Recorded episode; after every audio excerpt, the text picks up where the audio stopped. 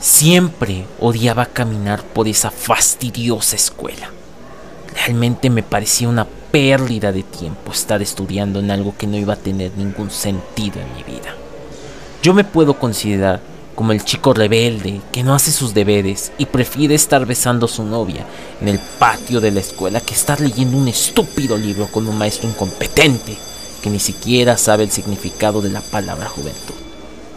Cada paso que daba por los pisos sucios y asquerosos de mi institución demostraban el gran orgullo de mi ego y lo soberbio que puedo parecer ante los demás.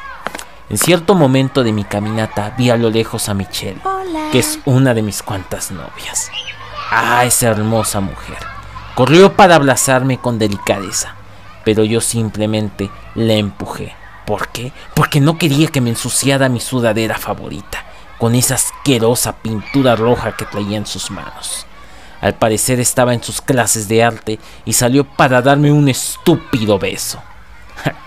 para ser honesto con ustedes, Debo de admitir que quiero cogerme a esa niña. Por esa razón, ando con ella. Y no es porque la ame.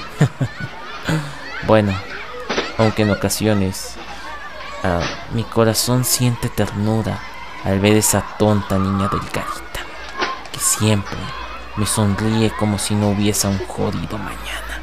Después de estar caminando sin lógica por un buen rato, me dieron las ganas de cagar. Por esas circunstancias, me marché al sanitario con prisa, porque ya tenía el mojón saliendo de mi trasero. Al llegar a la taza del baño, salió todo el excremento que traía conmigo. Por ello, después de que terminé de hacer mis necesidades y jalarle a la palanca, me quedé apreciando el muro blanco que tengo enfrente Posteriormente de ver a la nada, agaché mi cabeza y ahí la vi por primera vez. Una moneda de 30 pesos que trae la cara del cura de algo enfrente y detrás el mismo puto emblema nacional de siempre. Al inicio pensé que la moneda era una especie de broma de mal gusto, realizada por un pendejo que no sabía hacer bufonerías, pero todo cambió cuando me percaté que la moneda portaba muy orgullosamente el año 2054. ¡Esto es imposible! dije en voz alta en el momento que tomé la moneda del propio piso. En el instante que toqué la moneda, escuché cómo empezó a llover con rudeza. Me estaba haciendo extraño esa situación, porque hace unos minutos atrás había un ardiente sol y ahora simplemente los truenos combinados con lluvia era lo único que se escuchaba. Ya ni siquiera oía a mis compañeros afuera en el patio jugando a lo de siempre, pero simplemente se oía ese ruido infernal. Salí del baño con calma y al ver la lluvia intensa, empecé a correr a mi salón, mientras guardaba la moneda en la bolsa del lado izquierdo de mi pantalón. Al escuchar la lluvia caer sobre mí, me sentí enojado porque mi sudadera favorita se iba a mojar por Pero de todas maneras, me fui corriendo a mi salón sin importar el riesgo que esto llevase. Lo único que esperaba en aquel segundo es llegar a mi aula lo más seco posible sin embargo, cuando recorría mi institución, algo había cambiado significativamente. El piso de la academia ya no era de concreto, sino era de mármol sólido. También los humildes techos de los aposentos de mi escuela estaban construidos con concreto, lo cual me fue extraño, porque yo recuerdo que la infraestructura era de lámina y no de concreto. Ignoré todos estos hechos porque quizás no le había prestado tanta atención a mi escuela desde un inicio. Cuando llegué a mi salón de clases, me percaté que una maestra pálida y anciana estaba sentada en la silla del profesor, mientras que los alumnos realizaban un examen. Al ver cada estudiante, noté que el uniforme ya no era rojo con negro, sino ahora era verde con negro, por lo que eso me empezó a caer de extraño debido a que todos mis compañeros hace un momento usaban ese uniforme y ahora habían cambiado. Además, había gente que nunca había visto en mi vida. Al abrir la puerta de mi salón de clases, por un momento todos se quedaron en silencio, viéndome, y en especial la maestra, que con su dedo índice inició a señalarme. ¿Quién eres tú, joven? preguntó con su voz lonca y melancólica de anciana. y al verla detenidamente me percaté que era mi maestra de literatura, la maestra Silvia. Pero lo único extraño del asunto es que dicha profesora tiene 40 años de edad y ahora parecía una mujer que estaba más cerca de la tumba que ninguna otra persona. Conocía muy bien a esa maestra, porque es la mamá de Michelle, y la verdad, esa catedrática tiene mucha fe en mí de que algún día lograré cosas valiosas en mi vida. Por esa razón, Michelle era una de mis novias especiales, una de varias. La maestra Silvia, después de verme detenidamente, me reconoció y con un grito espantoso dijo, Eres tú, eres tú. Al ver su expresión, me comencé a espantar bastante, porque de un momento a otro mi maestra de literatura había envejecido 30 años de putazo. Al ver esa escena, empecé nuevamente a correr hacia mi casa, buscando respuestas de todo esto que estaba sucediendo. Afortunadamente, el portero no estaba en la puerta, por lo que aproveché para salir de mi institución. Ciertamente, me sentí asustado porque la academia había cambiado significativamente y ahora también las calles ya no eran las mismas. Traté de marcar a mis papás. Lo único que se escuchaba era el sucio buzón. También eran mis amigos y era la misma situación. La lluvia después de un rato empezó a disminuir, pero ahora lo único que se oía era el ruido frío de la noche. Pareciese que el tiempo avanzó más rápido de lo esperado, debido a que de un momento a otro pasó a ser de noche cuando era de día. Llegué a mi hogar, que ahora era una casa abandonada con varios grafitis y unos vagabundos durmiendo en la recámara de mis padres. Al ver esa terrible escena de mi casa destruida, me puse a llorar debido a que algo había sucedido que me hizo posible viajar en el tiempo. Lloré por un buen rato en la reposera de mi cama, pensando en todos mis errores del pasado y también reflexionando en que siempre alejo a las personas que tanto me aman.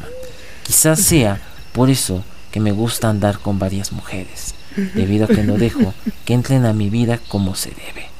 Después de perderme mis pensamientos un rato, vino mi maestra de literatura, enseñándome una nota periodística que decía, Joven desaparece extrañamente en el baño de su escuela. Y enseguida de ese titular venía una foto mía que había tomado la noche anterior para mis redes sociales. La maestra me abrazó y me dijo, Hijo, eso fue hace 30 años atrás. Al oír esas palabras, mi corazón se paralizó. La maestra me relató que mis padres se suicidaron en su recámara, tras no poder encontrarme.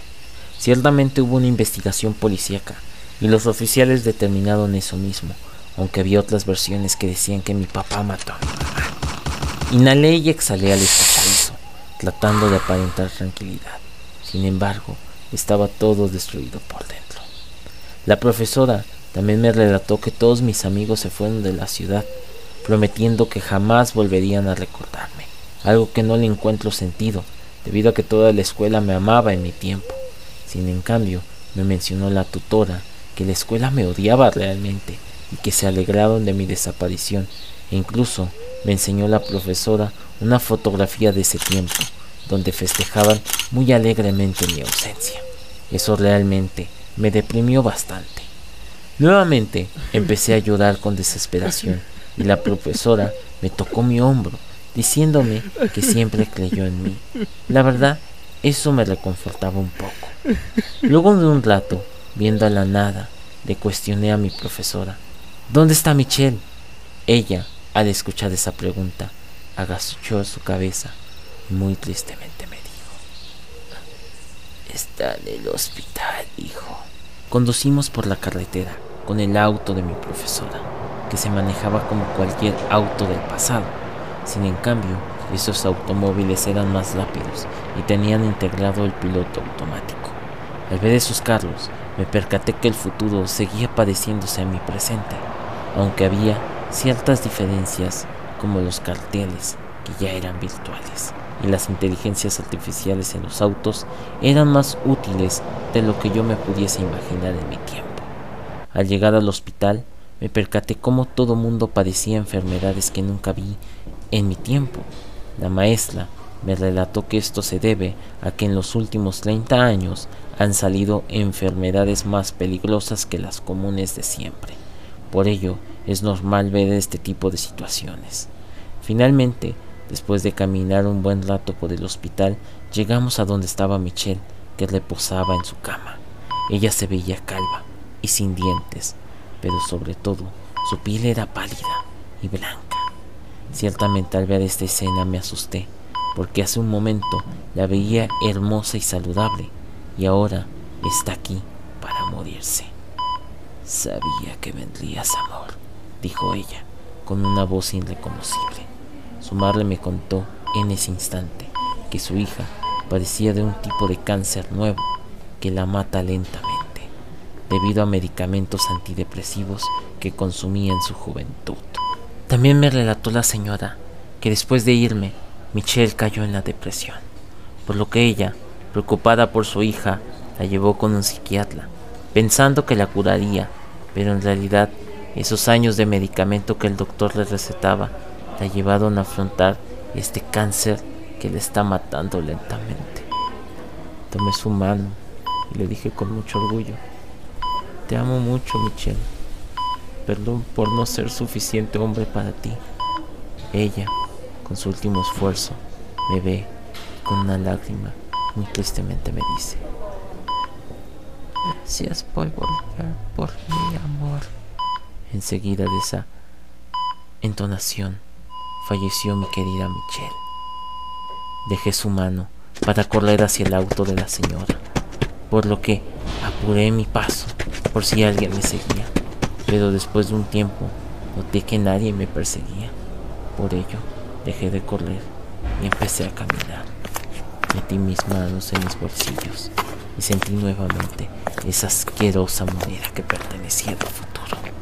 Por lo que muy enojado, saqué bruscamente la moneda y empecé a pensar que ese pedazo de metal económico lo que me hizo estar aquí en primer lugar. Así que pensé en regresar a mi escuela y dejarlo en donde lo encontré.